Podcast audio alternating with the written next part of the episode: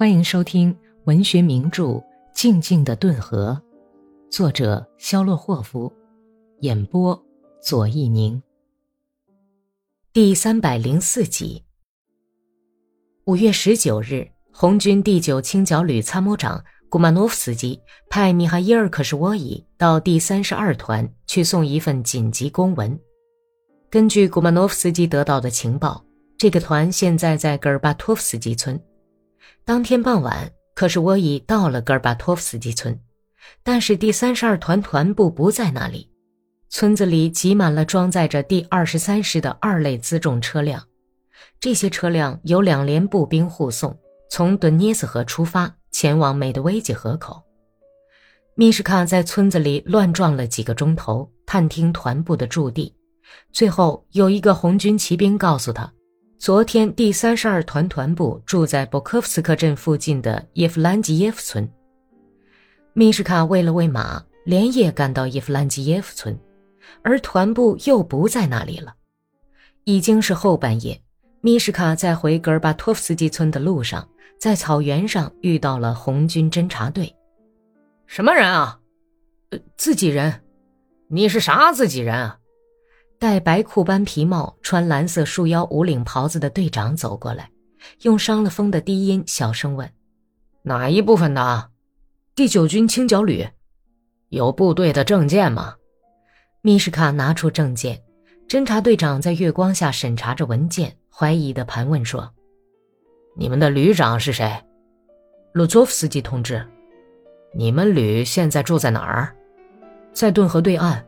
你是哪一部分的同志？是第三十二团的吗？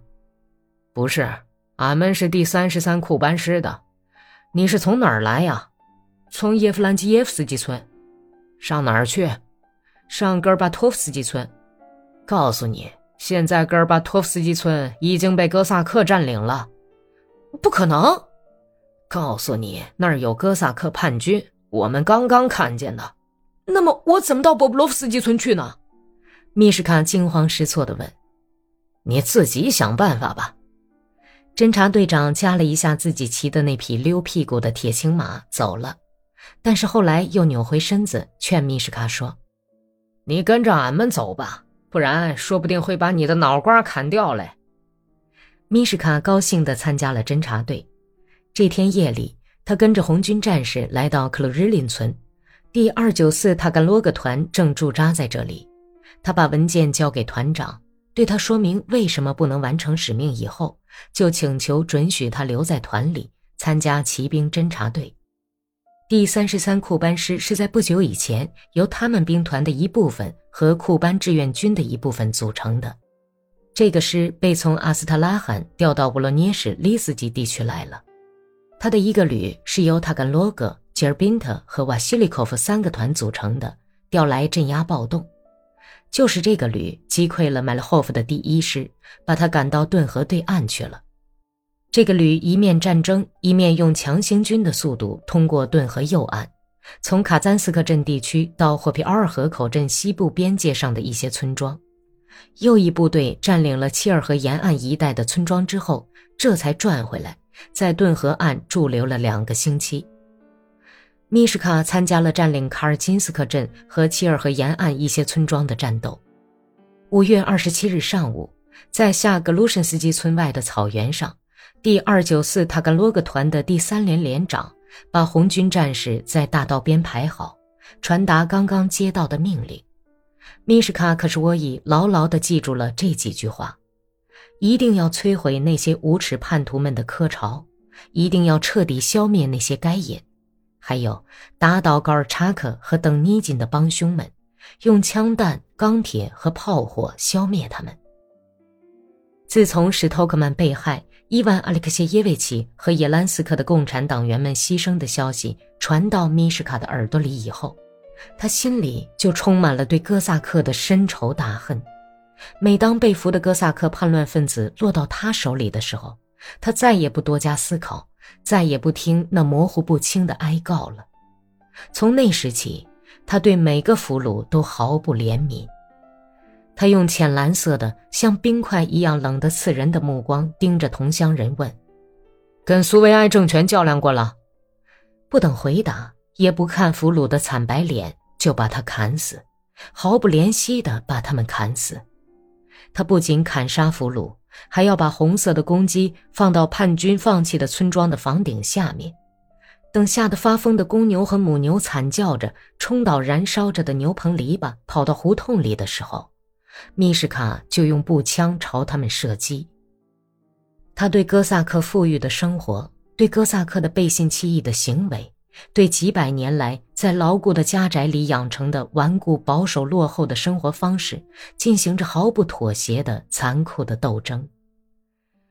史托克曼和伊万·阿里克谢耶维奇的牺牲，使他充满了对敌人的仇恨，而命令上的字句，不过是明确无误地表达了米什卡内心隐忍已久的感情而已。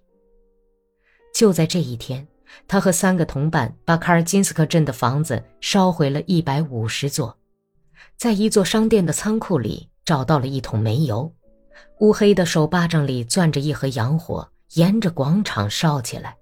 凡是他走过的地方，后面就跟着冒出阵阵苦烟和火焰。那些商人、神父和富裕哥萨克的木板镶嵌的、雕刻画栋的漂亮宅地化为灰烬。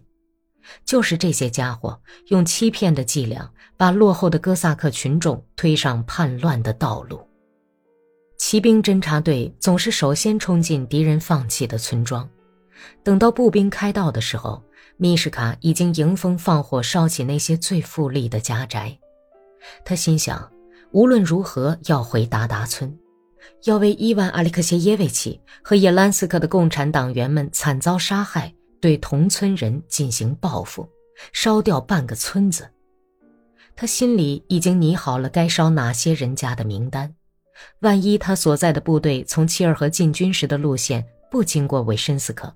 从他左面不远地方经过时，米什卡决定夜里擅自离队，也要回自己村子去一趟。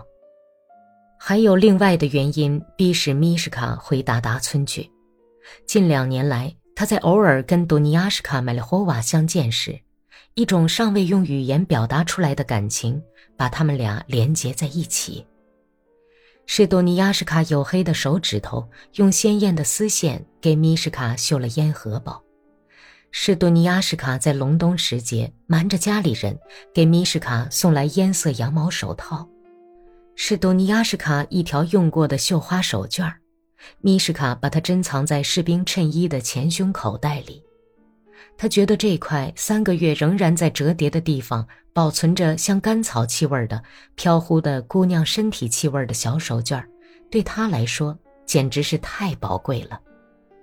每当他独自一人掏出手绢来的时候，总会引出不召自来的激动人心的回忆。井边的一棵挂满冰霜的杨树，从昏暗的天空袭来的风雪，多尼亚什卡颤抖的硬嘴唇。和在他那弯弯的睫毛上融化着的雪花晶莹的光芒。本集播讲完毕，感谢收听。